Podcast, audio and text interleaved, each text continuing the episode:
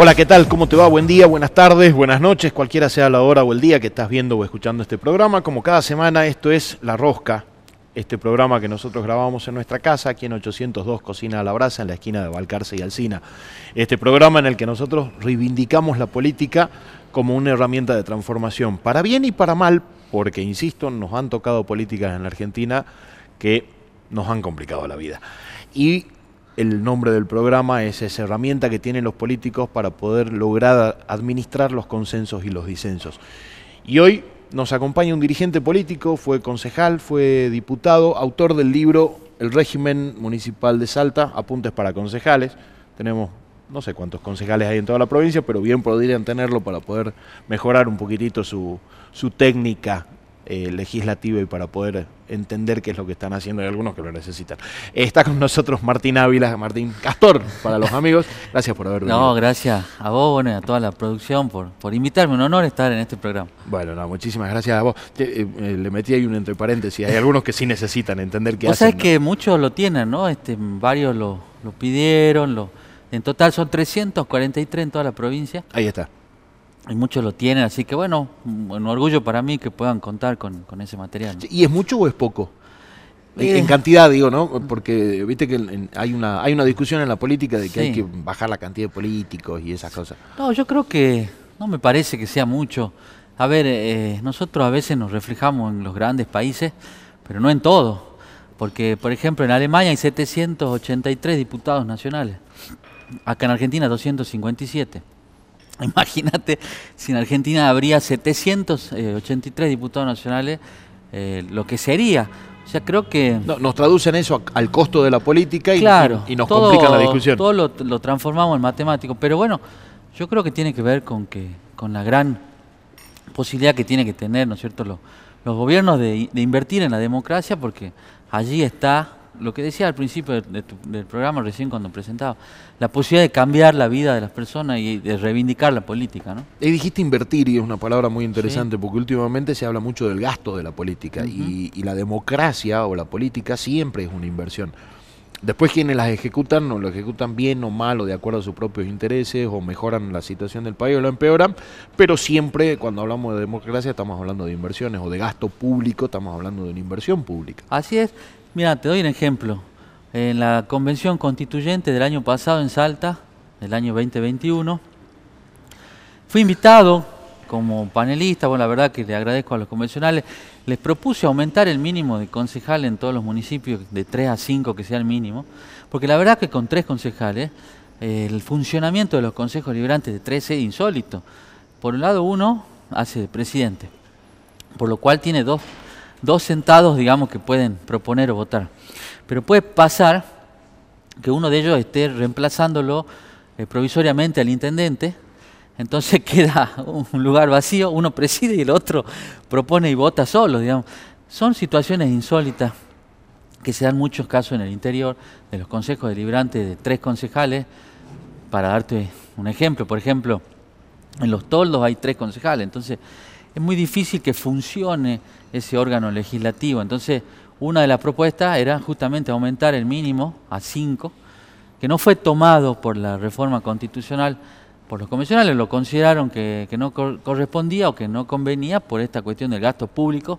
La verdad que era ínfimo porque los concejales, sobre todo del interior, Tampoco ganan tanto. no, para nada, todo lo contrario. Nosotros, recuerdo, en la reforma de la ley de municipalidades del año 2018, tuvimos que eh, insertar un artículo donde eh, pedíamos que el mínimo del sueldo o de la dieta sea del salario mínimo vital y móvil. En ese momento hasta ganaban mucho menos. Eh, a veces se dan los casos, ¿viste? cuando uno habla de los consejos liberantes, la gente cree que habla de, la ciudad de Salta. Y no, hay 60 consejos, tenemos 60 consejos, y salvo el de la ciudad de Salta, que seguramente deben tener una mejor dieta, los del interior están bastante abajo de eso, ¿no? No, y complicadísimos, porque además esto que decías vos de que probablemente uno de los concejales esté reemplazando al intendente, es más común de lo que parece porque los intendentes del interior eh, Viajan todo el tiempo viajan a todo el gestionar. tiempo a la capital Exacto. a gestionar cosas, entonces siempre está el, el presidente del Consejo Deliberante casi a cargo. Digo, no, no, no el 80% del tiempo, pero, pero es muy común un, verlo. un- un gran porcentaje del tiempo, sin duda. Y eso obstaculiza la función de, del concejal, por eso se, nos da muchas, muchas veces, yo creo que hay que ser eficiente en el gasto. Eh, tener tres no es eficiente, capaz que tener cinco, o sea, gastar un poco más, pero que sean cinco sería más eficiente. Entonces me parece que era algo que se propuso, bueno, en este caso no se tomó. Lo que sí se tomó, que fue la reforma, la famosa reforma del año pasado, fue en referencia al régimen municipal, fue el aumento del mandato de los concejales a cuatro años, Claro, de que era una, vieja demanda, ¿no es cierto? Que ha- hacía tiempo que se venía solicitando eso. Enhorabuena que hayan tomado esa decisión y se incorporó la famosa renovación parcial de los consejos deliberantes de más de, de siete o más concejales. Es decir, los que tienen tres o cinco renuevan en su totalidad cuatro años, o sea, se eligen el año que viene con los intendentes, los cuatro años Y chau.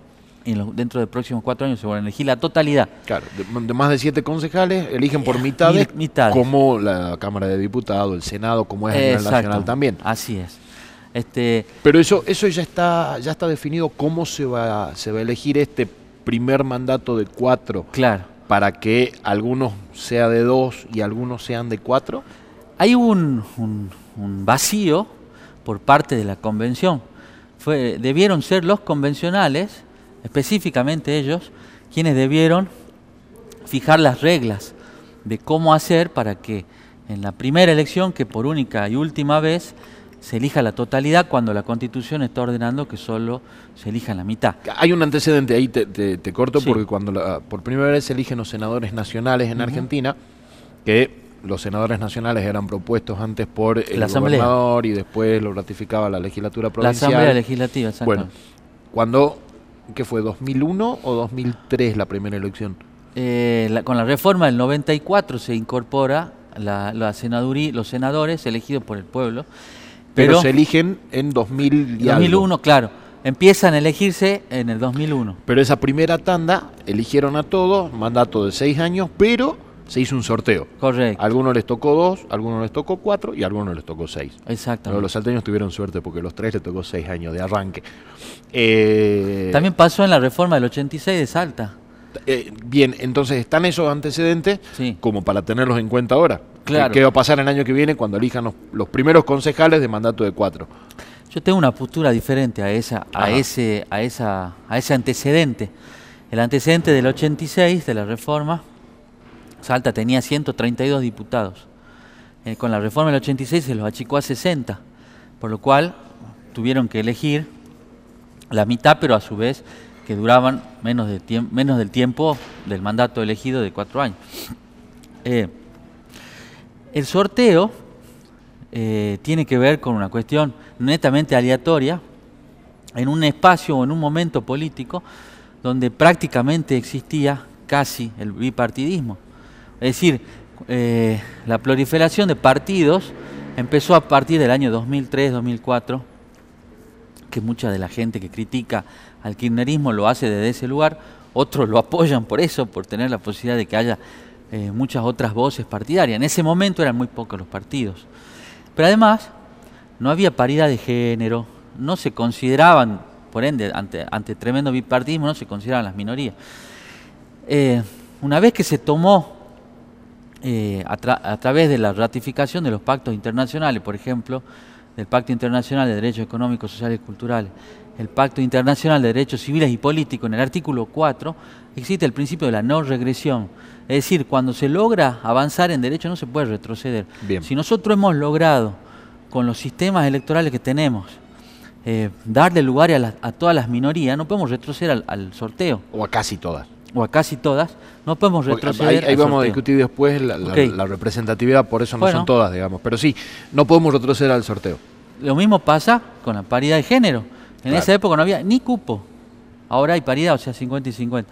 En la integración de las listas. Entonces eso permite que sean mayores, mayor cantidad de mujeres electas. No hay paridad en la elección, sí en la conformación de lista. Entonces, por eso es que el sistema DON permite la mayor representatividad de las minorías. De hecho, el sistema DON es el único sistema que lleva casi 70 años en Argentina y sigue funcionando por esto, porque es el único Claro. que tiene esa virtud, a diferencia de otro sistema. Entonces, volvamos al texto de la Constitución. el texto de la Constitución dice en el artículo 172, en los consejos deliberantes de al menos siete concejales deben elegir por mitades, o sea, eso es una premisa que no se puede discutir. Quiere decir que el Consejo Deliberante, para dar un ejemplo, el Consejo Deliberante de Salta, el año que viene solamente debería elegir 10 concejales, porque la Constitución está diciendo que elige la mitad. Diez y medio. 10 y medio, bueno. ¿A, a cuál, a cuál lo partimos la mitad? entonces, entonces, ¿qué hacemos? Elegimos 10. Con el sistema DON, que es el sistema que se elige en Salta hace años. ¿Qué pasa? Como los concejales actuales tienen un mandato de dos años y se les vence y no pueden extenderlo, porque el pueblo los eligió solo por dos años, Claro. tenemos que elegir otros 11. O sea, 10 más 11, va- volvemos a la totalidad. Entonces vamos a elegir por excepción y por única y última vez la totalidad. Con los 10 que manda la Constitución y otros 11 para completar la integración. Pero estos últimos 11 van a ser solo por dos años. ¿Para qué? Para que estos 11, al, al durar do- dos años, en el 25, cuando se le vence a estos 11, volvemos a elegir 11 ya por 4. Ya por cuatro. Y así. Pero ¿cómo definimos quiénes son los con 11? nueve. Bueno, lo- eh, la propuesta que se hizo en la Cámara de Diputados, que es una especie de ley enmienda ante el vacío que dejó la Convención Constituyente, que, porque debieron ser ellos los que digan la- las reglas, se eligen los primeros 10 p- por el sistema DON. El sistema DON es un sistema de, que se divide, ¿no es cierto?, el- los cocientes de, la- de los votos obtenidos por las listas por los números de banca, ¿no es cierto? Me la complicás. Me lo- me- el sistema 2 me lo explicaste, creo, unas cinco veces. Hasta ahora no lo entiendo, pero no importa. Porque vos me empezás a hablar de más, son- menos y cociente y yo ya Son los cocientes, los cocientes de la división que se va dando. Los primeros 10 cocientes van a durar este, 4 Cuatro. años, los segundos 11, eh, dos años en el caso del Consejo Deliberante de la ciudad de Salta. Que no es lo mismo que los que más votos saquen duran 10 y los No que lo menos votos sacan 11. Exactamente. Porque no hay una confusión ahí No, también. no, no es lo mismo. Bien. Te voy a dar un ejemplo para aclarar esto que me estás preguntando. En la, y voy a seguir con el ejemplo de la, del, del escrutinio de los concejales de Salta del año 2021. En el Consejo Deliberante de Salta, eh, el año pasado, si era el 2021, fueron electos los 21, la totalidad de los concejales. La, la ley de Salta dice que para vos entrar en la repartija de los cargos tenés que sacar 5% De piso, sí. que el piso, el umbral que se le llama, bueno. Que eso rige hace un montón de tiempo, eso no tiene nada que ver con las reformas, eso está, es una norma antigua.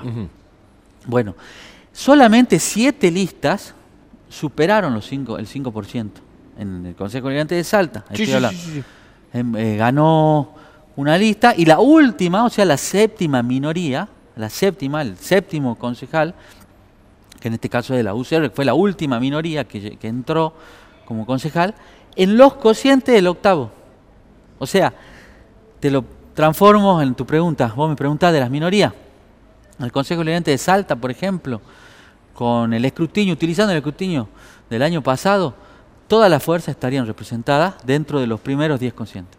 Todas las fuerzas que saquen el piso. Claro, bueno, eso es, aparte, es una norma que no tiene nada que ver con esta reforma. Claro, claro, claro, no, porque esta reforma únicamente fija, fija mandato, fija años de mandato para, para cada quien y la posibilidad de ser Ese- reelecto y demás. Ese sistema es mucho mejor que un sorteo. Fíjate lo que podría pasar con el sorteo.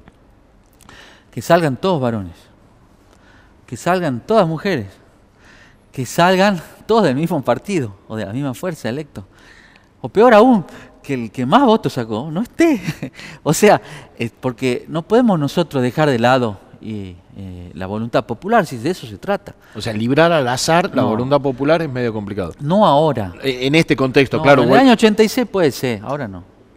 Bien. Y otro problema que yo veo, y hablando de regímenes municipales, que probablemente eh, sea buena la chance a partir de haber eliminado las pasos, que vos estás de acuerdo, yo no, pero no importa, después charlamos, es que hay una carencia de representatividad en los consejos deliberantes. Vos me decías recién, hay siete fuerzas que hicieron piso. Correcto. Entonces hay siete fuerzas que tienen representatividad.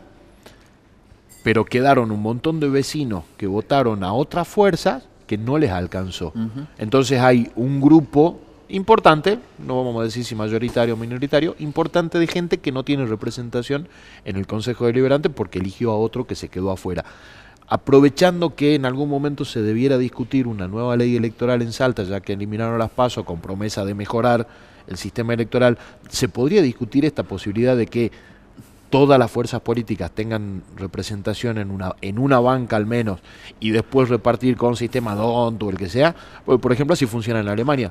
Totalmente, pero absolutamente hay que discutirlo, claramente, porque eh, de las fuerzas que no llegan a los 5%, eh, más o menos se estima, y viene ya en promedio esto, entre un 25 y un 30% de la población que no tiene representantes. Claro, entre voto en blanco y los que quedan afuera. Claro, exactamente. Por ejemplo, uno el que sacó, yo voté a la fuerza X, que sacó 4.90 y quedó afuera. Claro. Otro sacó 1.40, bueno. Sumando todas esas fuerzas, a veces alcanza hasta en el 25 y el 30%. Entonces me parece que en el debate este que se tiene que dar sobre un nuevo sistema, tenemos que bajar el umbral. A ver, te doy un ejemplo, a nivel nacional. Capaz que no bajarlo, en una de esas lo eliminás y decir, bueno, todas las fuerzas que se presentan tienen al menos un representante. Puede ser eso o bajarlo al umbral. Te doy un ejemplo porque en Argentina lo que pasa es que nosotros no nos damos cuenta porque eh, solamente elegimos siete diputados nacionales y encima por mitades, a veces cuatro, a veces tres. Claro. Estamos lejísimos del piso. Pero en Buenos Aires, por ejemplo, que se eligen 70 diputados nacionales, ellos sí este, entran con un, umbral de 3%. O sea, en, a nivel nacional, el umbral, o sea, el piso, es de 3%. 1,5 en la paso, 3% en la general. Entonces ninguna fuerza que no tenga más, eh, mínimo el 3% puede ser electa. Fíjate lo que pasa en nuestra provincia, no nos damos cuenta porque la mayoría entra con 30, 20, 30, 40 puntos. Claro. Ni tocamos el umbral. Pero los que tienen muchísimos diputados, que es el caso de Buenos Aires, eh, claramente es una norma importantísima. Eso le pasó a Randazo, por ejemplo. Bueno, pues yo creo que estaría bueno que eh, podamos eh, tomar esa norma, de, que ya es un sistema que está vigente en la Argentina a nivel nacional, y transformarla en norma provincial y bajar el umbral al menos de tres puntos. Vos decís que no haya, bueno, también puede ser. Pero que no haya para tantos concejales, porque por ahí si vos decís en un consejo de siete, de nueve, de once, podría ser. Por ahí es más difícil darle representatividad al 100% de la fuerza, porque a veces son más las fuerzas que la cantidad de banca disponible. Sí, sí, por supuesto. Pero en Salta no presentamos 21 21 fuerzas, 21 partidos, siempre hay alianzas, menos listas. Se pueden dar casos, hubo eh, elecciones, sobre todo en las pasos, donde eh, había que entrar por sello a la, a la máquina de la boleta electrónica porque eh, no entraban en la pantalla, eran más de 60 listas, o sea, es muy difícil, ¿no? Pero yo sí creo que debería bajarse el umbral al menos al 3%, que es como se utiliza a nivel nacional, porque eso le daría muchas más representatividades a otras minorías. ¿no? Pero está buena la discusión, digo, ¿no? Sí, sin duda. Eh, garantizar, no garantizar, representatividad. ahora, eh, nosotros hablamos de política porque a nosotros dos nos gusta y porque además este programa, insisto, la reivindica. Pero ¿cómo le decimos a la gente que nos putea porque nos dice eso no es importante en la discusión? Digo, ¿dónde está la importancia para explicarle a la gente por qué es importante discutir este tipo de cosas? No, la importancia está dado por la representatividad. Eh, hoy, aproximadamente un 30% de lo, de lo que uno vota no tiene representantes. Entonces, esta es la importancia de que la gente pueda votar a alguien que después lo defienda en base, por supuesto, a la campaña política y a sus promesas de campaña. Que eso también deberíamos este, controlarlo porque se dan muchos casos de, de, dirigentes que dicen una cosa y cuando les toca ir a votar votan completamente lo contrario, ¿no? ¿Y tendrá que ver esta falta de representatividad con el desencanto de algún sector con la política? Porque resulta que eh, están enojados y dicen porque los políticos mienten y qué sé yo, bueno, el, tipo que vos votaste no está porque la ley así... No, sin duda, el desencanto genera, viene, tiene que ver con eso. Pero bueno, también está bueno que el ciudadano se comprometa, que lo controle al, a quien votó, si hizo lo que dijo que iba a hacer, lo siga votando, y si no hizo lo que dijo que iba a hacer, deje de votarlo, porque siempre se dan casos de que uno está enojado pero sigue votando a lo mismo. Entonces me parece que eh, tiene que haber renovación. Yo veo hoy en día muchísimos concejales jóvenes, nuevos, seguramente muchos de ellos serán futuros intendentes, diputados, no lo sé. Entonces está bueno también que la juventud se acerque, que participe en política, que plantee todas las dudas y críticas que, que considere y que obviamente después se comprometa con lo que diga. ¿no? Es interesante esto que decís porque tiene que ver también con la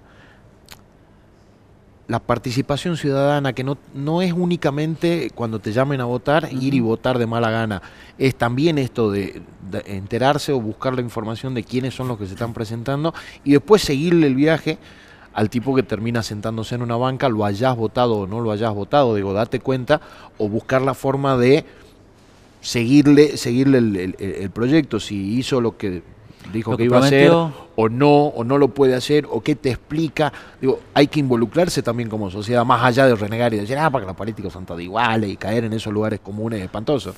No, pero además tiene que haber canales públicos donde vos puedas este, contar lo que haces para que el que te votó te considere, te evalúe y sepa si vos estás haciendo lo que dijiste que ibas a hacer. Siempre se criticaron las cadenas nacionales, pero si había algún eh, instrumento por el cual este, nos enteramos de los actos de gobierno eran las cadenas nacionales. Entonces, no, eh, no digo que vuelvan como, como algunos quieren o como otros no quieren, no, no me interesa esa discusión, digo que tiene que haber canales todo en, todo en todos los ámbitos, no solamente en las redes sociales, para que vos puedas conocer lo que hace a, quien vos elegiste. Donde tengan participación todos, ¿no? Obviamente, que puede ingresar cualquier ciudadano y que cualquier concejal, diputado, senador, ministro pueda utilizar eso para decir, che, estoy haciendo tal cosa. Los chicos quieren saber qué van a tratar, eh, no sé, el Consejo Liberante de, tal municipio eh, el próximo jueves. ¿Dónde, ¿Dónde entro? ¿En qué página? Claro, los municipios no lo tienen. Bueno. Hay, hay municipios que vienen Muy, atrás con eso, ¿no? Hay municipios, volvemos al principio, que los concejales ni siquiera ganan el salario mínimo vital y móvil. Entonces, empecemos de nuevo, porque hay cosas que no están funcionando y creo que tienen que ver con esto, ¿no? Y esto de no tener presupuesto que nos pasa a nivel nacional este año, pasa en algunos municipios, porque los consejos deliberantes, por esto de no ganan lo suficiente, porque no hay participación, porque son solo tres, porque hay un cierto entorpecimiento, una disputa permanente con el, con el Ejecutivo, no sesionan, no hay ni siquiera presupuesto. Pasó hace poquito, escuché un, un intendente, creo que era de Colonia, dijo que hasta que no le aumenten la ordenanza tributaria no le va a pagar a los concejales. O sea... que no son empleados del, Claro, lo trataba como una especie de, empleado, o sea, no lo trataba como los legisladores municipales. Pero fíjate cómo los baja de nivel. Eh, porque obviamente que va a haber concejales que no están a favor tuyo, otros que sí. Bueno, ahí está la, la, la, política, ¿no? se llama democracia. claro. Eh, no por eso, no por eso, este, vos no le vas a pagar la, dieta que le corresponda, que seguramente no debe ser mucha, a, esos concejales. Imagínense ustedes a nivel nacional si el presidente o la presidenta de, la fuerza que sea este, decida no pagarle eh, la dieta a los diputados o a los senadores de, la oposición, el escándalo que sería. Y sin embargo, acá en Salta viene un intendente de un municipio del interior, dice eso y, no, y, algunos hasta lo considera gracioso. Ah, mira, tiene razón, los concejales no le quieren pagar la, la, tributaria. No, bueno, evidentemente. Es muy loco, ¿no? Es muy loco. Lamentablemente, insisto, sigue pasando, por eso creo que es fundamental este, seguir, ¿no es cierto?, dándoles eh, vigor, ¿no es cierto?, a la fuerza este, y a las leyes municipales. Esto tiene mucho que ver con, la ley de municipalidades, eh, que hasta el año 2018 se regían por, la, por una ley del año 32, una ley absolutamente obsoleta, con, con facultades súper reducidas, aparte de los consejos. Claro, recién decíamos que la del 86 o la del 2003 eh, ya era vieja, imagínate, la del 32, era una cosa.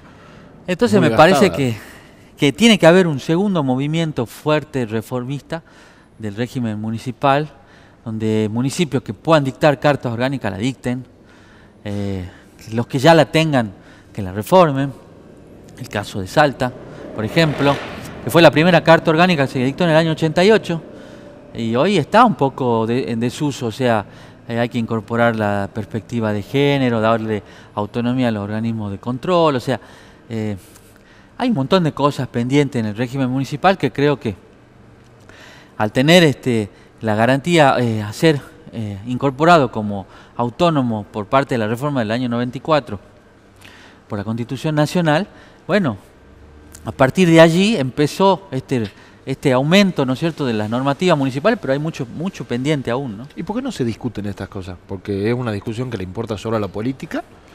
O la sociedad no percibe que estas cosas le importan para el funcionamiento o para mejorar el funcionamiento del lugar donde vive. institucional. Creo que el mayor debate se da, como es muy local, se da en cada municipio, ¿no? Pero también genera algunos, algunos rechazos. Mira, te voy a contar una anécdota. En el año 2017, el Consejo Deliberante de Mosconi, que son nueve concejales, los concejales se pelearon entre ellos. Entonces, cuatro sesionaban arriba del primer piso del Consejo Deliberante y los otros cinco abajo. No se hablaban, no querían llegar a un acuerdo, no soportaban ir a un voto, ni que uno vote diferente a otro. Entonces también hay una falta de formación política de personas que llegan al Consejo Deliberante, bueno, sin ningún tipo de formación. Y esto es lo que yo vengo a reivindicar en referencia a la renovación parcial de los consejos deliberantes. Que eh, los consejos se renueven por la, por, la, por la mitad permite que el trabajo continúe. Porque si no, hasta la fecha, cada dos años todo empieza de nuevo. Claro, algunos son reelectos, otros no, pero se, Todo empieza se, de nuevo. se- se rearma todo, otra vez arma comisiones, otra vez la- Todo de nuevo. los bloques. ¿Sabes la cantidad de ordenanzas que se sancionaron más de una vez y son las mismas ordenanzas? Porque no existe un digesto que les muestre a algunos concejales de algún municipio que esto ya está sancionado, que hay que trabajar sobre otra cosa. O sea, se dan situaciones insólitas que tienen que ver con, no con que el error que exista, no, al revés, de la falta de, de- vigor que necesitan esas instituciones para hacer lo que requieren, porque eh, la constitución es clarita, los gobiernos de los municipios los lleva adelante un intendente y un consejo deliberante, dice claramente la constitución provincial, que de hecho no fue reformado, o sea, quiere decir que se volvió a ratificar ese artículo. Sigue diciendo lo mismo, o sea, el gobierno municipal es el intendente y el consejo deliberante. El Consejo. Entonces, me parece que es fundamental que los órganos legislativos municipales tomen eh, esa, esa fuerza que requiere, porque además le va a hacer bien al intendente tener un buen Consejo Deliberante. Mira, Al lo- que no admite la crítica, no. Claro, no, no es el caso de los que, admi- los que no admiten la crítica, pero el que la admite eh, podrá cambiar funcionarios de su gabinete si acaso las críticas son acertadas, podrán los concejales traer nuevas ideas para, para la ciudad, para una nueva ciudad, eh, hacer convenios, ¿no es cierto?, con nación, con provincia, o sea, hay muchas ideas que están flotando en el aire y que en la conjunción de un buen intendente con un buen consejo liberante, sin duda potencia a ese pueblo. Y poder pensar ciudades del futuro, ¿no? Porque en definitiva el laburo del legislador también es ese, ¿no? Vislumbrar problemas del futuro Trabajar para para el futuro. legislarlos ahora. Exactamente, trabajar para el futuro, pensar este, ciudades este, re- eh, con, con relaciones regionales. O sea, hay muchas cosas para hacer y creo que hoy, ojo, no quiero generalizar, hay consejos que están trabajando muy bien y otros no tanto. Entonces me parece que hay que reforzar esos que están trabajando eh, no tanto bien, no tan bien, y hay que eh, ayudar o darle más herramientas a los que están trabajando bien. ¿no? Y yo te agradezco por haber venido, ya nos quedamos sin tiempo. Eh, Bueno, siempre, no. siempre pasa lo mismo, cuando la charla se pone buena, Sí. me hacen señas de allá, me dicen tiempo. Y, No, bueno, te agradezco y bueno, a disposición como siempre. Muchísimas gracias. Gracias. Pasaba por la rosca Martín Ávila, dirigente político, autor del libro El régimen municipal de Salta. Apuntes para concejal, en serio, busquen. ¿300 cuánto eran? 343. 343, deberían tener 343 ejemplares puestos, uno en la banca de cada consejo deliberante en la, en la provincia.